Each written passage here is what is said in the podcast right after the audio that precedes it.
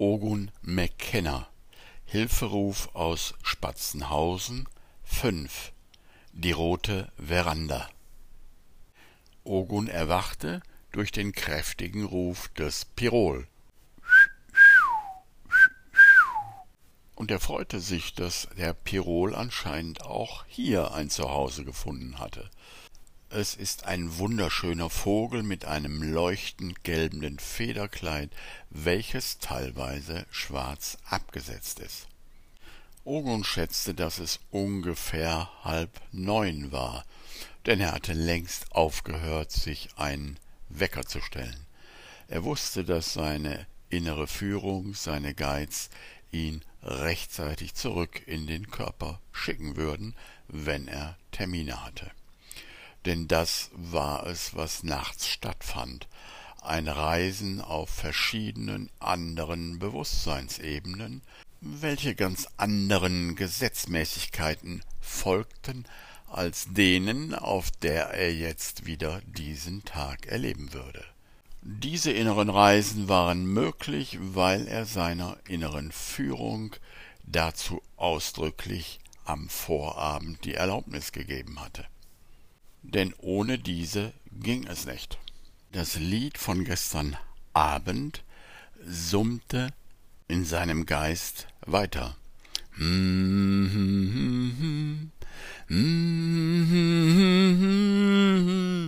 Und er wusste natürlich, dass es sich dabei um das handelte, was man im Yoga Al-Japajap nannte.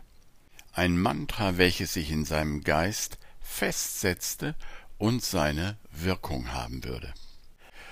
Es wiederholte sich praktisch selbsttätig und es bildete eine Frequenz und einen inneren Raum, der den Geist mühelos in höhere geistige Bereiche führte.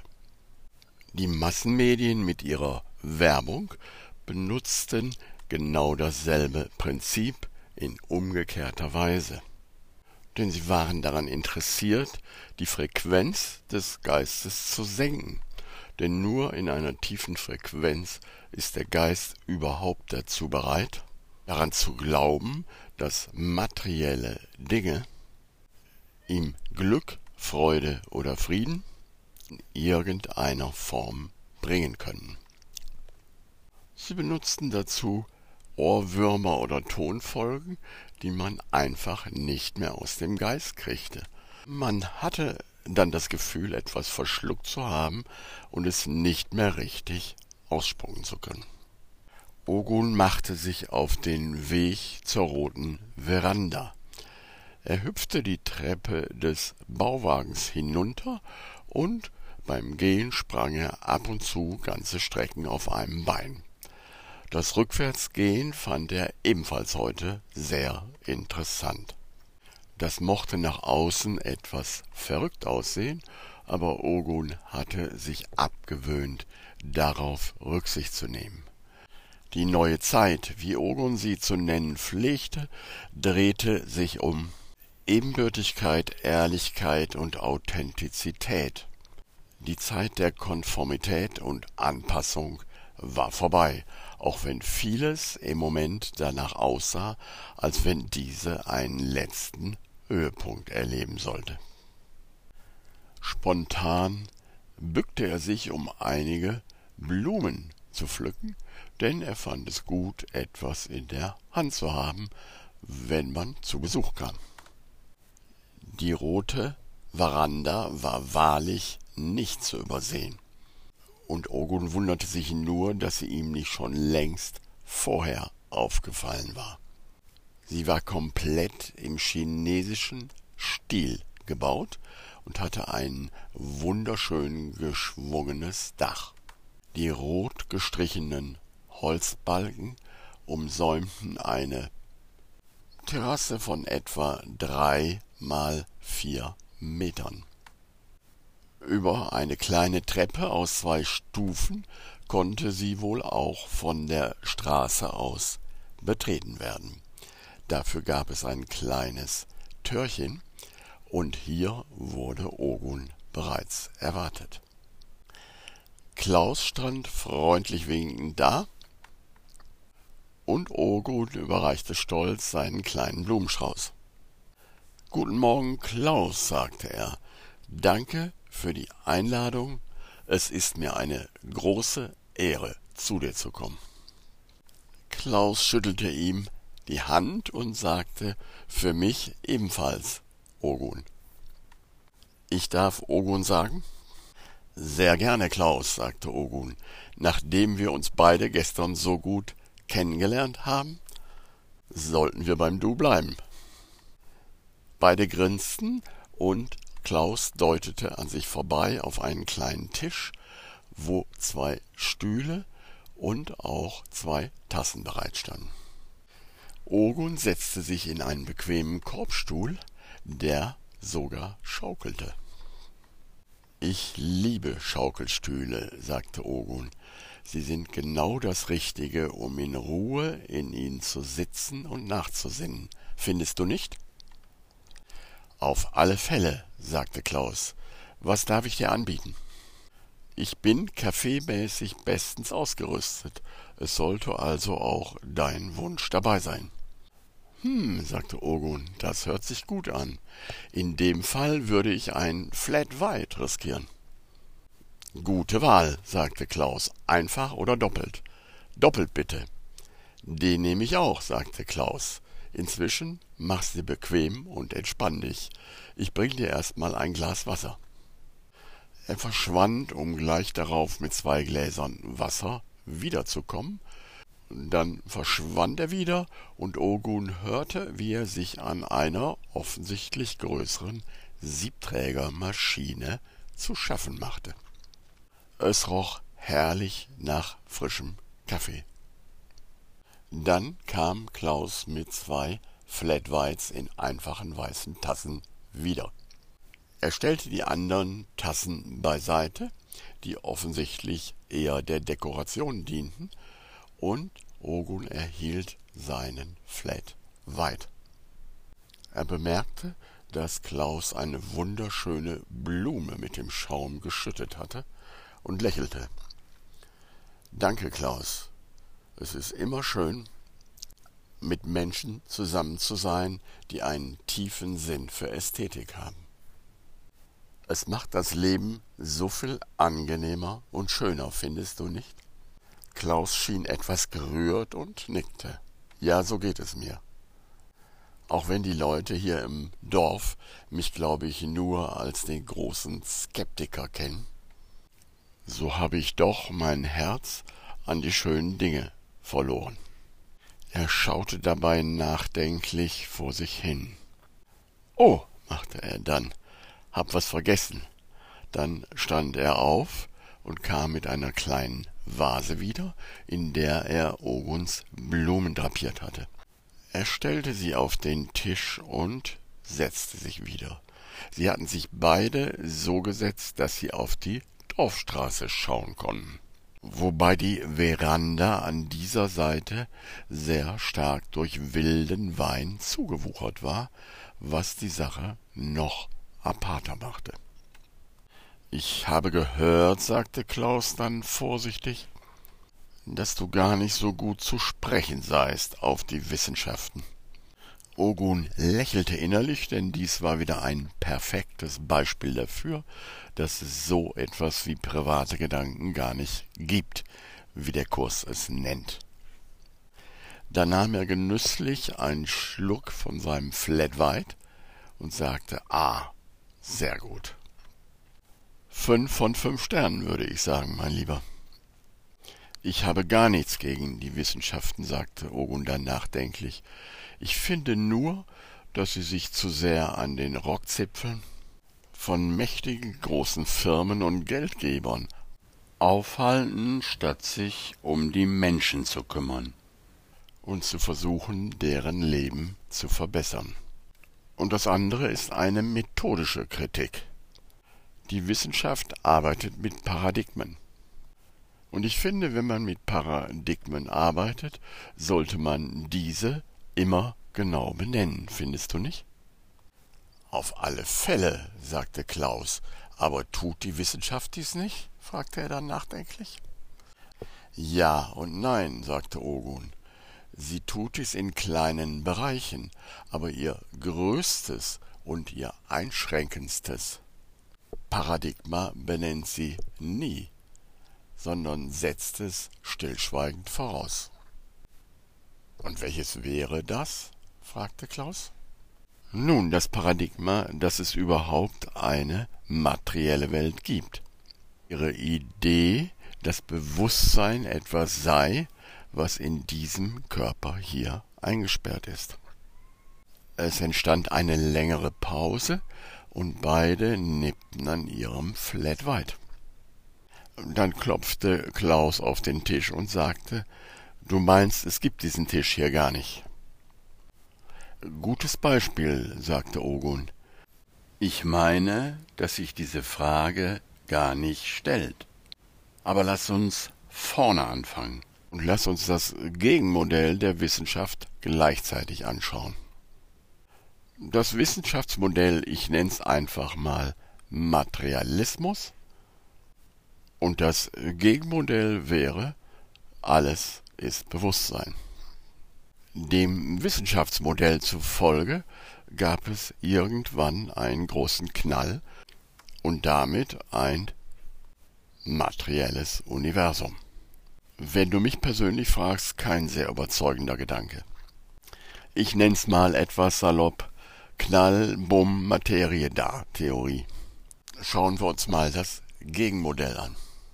Dies ist zwar genauso wenig beweisbar wie die Knall-Bumm-Materie-Theorie, aber ich finde, dieses Modell verwickelt sich in viel weniger Widersprüche.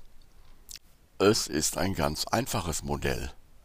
Alles ist Bewusstsein. Punkt. Auch dies, was wir scheinbar da draußen als Welt erleben, ist Bewusstsein.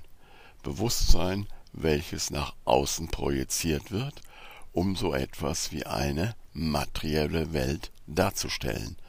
Aber es gibt keine Trennung in diesem Modell, denn Materie würde heißen, dass es etwas anderes geben muss als Geist. Dies verneint dieses Modell ausdrücklich. Es gibt nur Bewusstsein. Entsteht also die Frage, ob es einen Tisch gibt oder nicht? In diesem Modell nein. Der Tisch, wie alles andere auch, erscheint und verschwindet im Bewusstsein, so wie eine Welle im Meer auftaucht und verschwindet. Im Knall-Bumm-Materie-Modell behauptet die Welle sozusagen etwas anderes zu sein als das Meer, nämlich Materie.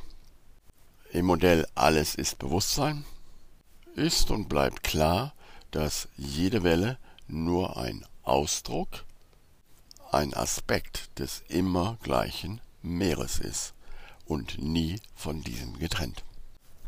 Es entstand wieder eine Pause und man nippte wieder an dem Flat weit. Dann sagte Klaus, und wieso glaubst du, dass sich das Modell Bewusstsein in weniger Widersprüche verwickelt? Nun, zum einen braucht es keine Entstehungsgeschichte. Bewusstsein ist, es ist das Potenzial selber. Es ist nicht entstanden, es wird nicht vergehen. Es benötigt keine Knall-Peng-Materie-Geschichte. Dies entspricht auch der Erfahrung, die wir tagtäglich machen.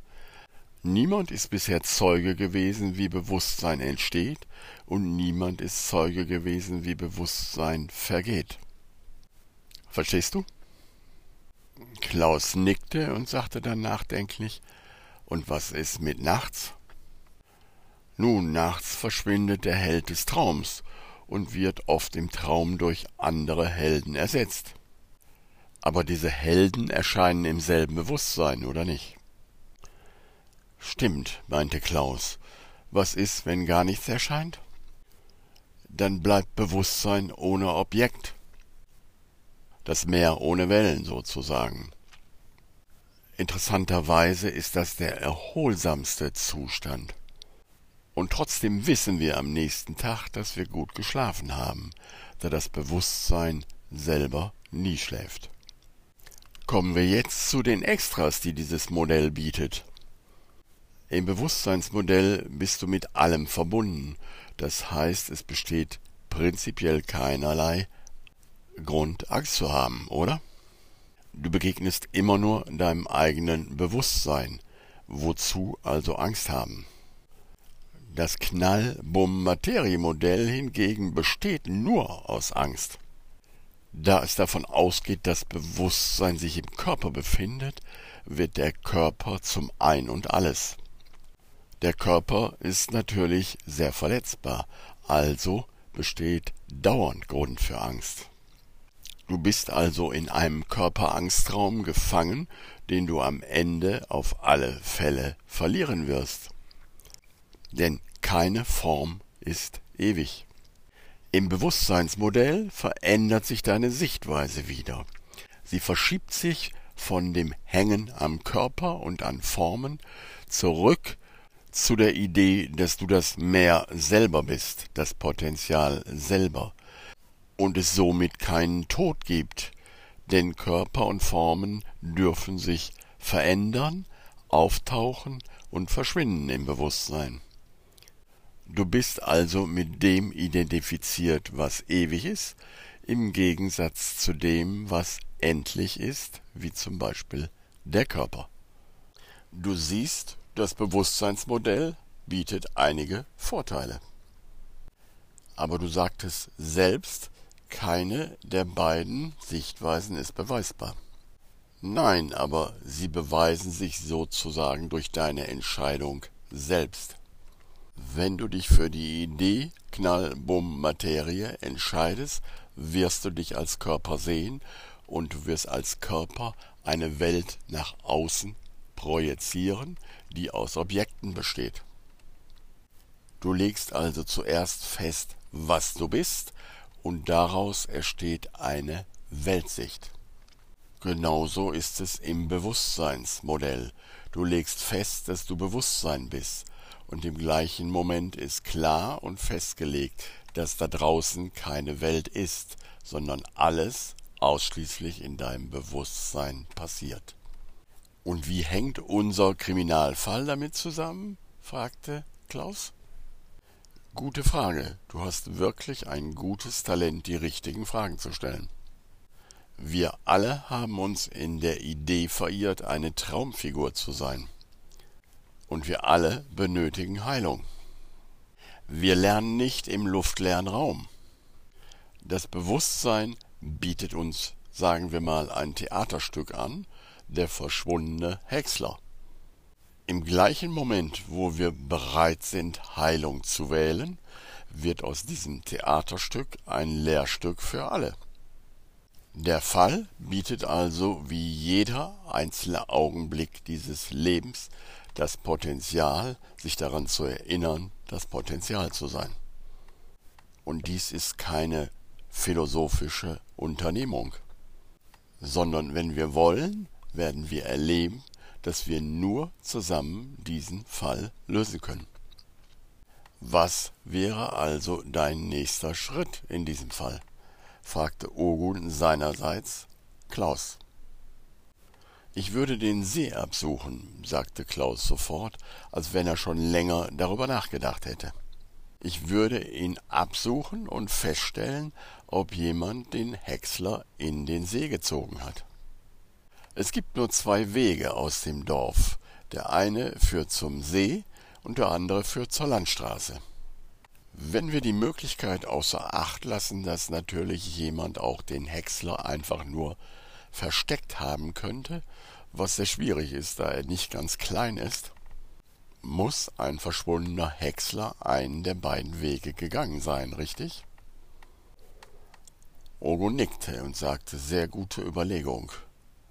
Du meinst also, jemand könnte, sagen wir als Akt der Sabotage, oder noch viel einfacher als Jugendstreich, zum Beispiel nach ein paar Flaschen Bier, den Häcksler in den See gezogen haben, um alle ein bisschen zu ärgern, richtig?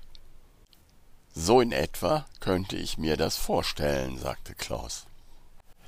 Und du meinst also, fragte Ogun nach, wir könnten den vorderen Bereich des Sees einfach absuchen und nachschauen, ob etwas unter Wasser ist? Ja, das könnten wir, sagte Klaus verschmitzt. Wir sollten uns etwas Hilfe besorgen und ein paar lange Stangen, und dann ist das kein Problem. Ich hatte früher viel mit Seevermessung zu tun und könnte die Sache anleiten. Wer würde dir als Hilfe einfallen? fragte Ogun. Nun, da gibt es drei junge Leute, Atze, Rolle und Klaus. Abends kiffen sie meist viel, aber eigentlich sind es gute Jungs. Wir müssten sie nur gut motivieren. Ogun nickte begeistert und sagte, also, das ist unser nächster Schritt. Und dann treffen wir uns wieder hier zum White Flat und analysieren die Situation. Richtig? fragte Ogun. Ganz genau, nickte Klaus. Du siehst, sagte Ogun, das Universum weiß immer, wie es weitergeht. Du musst nur um Hilfe bitten und dann auf deine innere Stimme hören, richtig? Klaus nickte begeistert. Weißt du, was mir am besten an dieser Idee gefällt? fragte Ogun etwas spitzbübisch. Keine Ahnung, sagte Klaus. Nun, sagte Ogun, diese Idee macht uns beide zusammen zu zwei dreckigen kleinen Schnüfflern, die ihre Nase in den See stecken, Dreck auffühlen und rumschnüffeln. Sie mussten beide lachen, lachen, lachen, bis ihnen die Tränen kamen.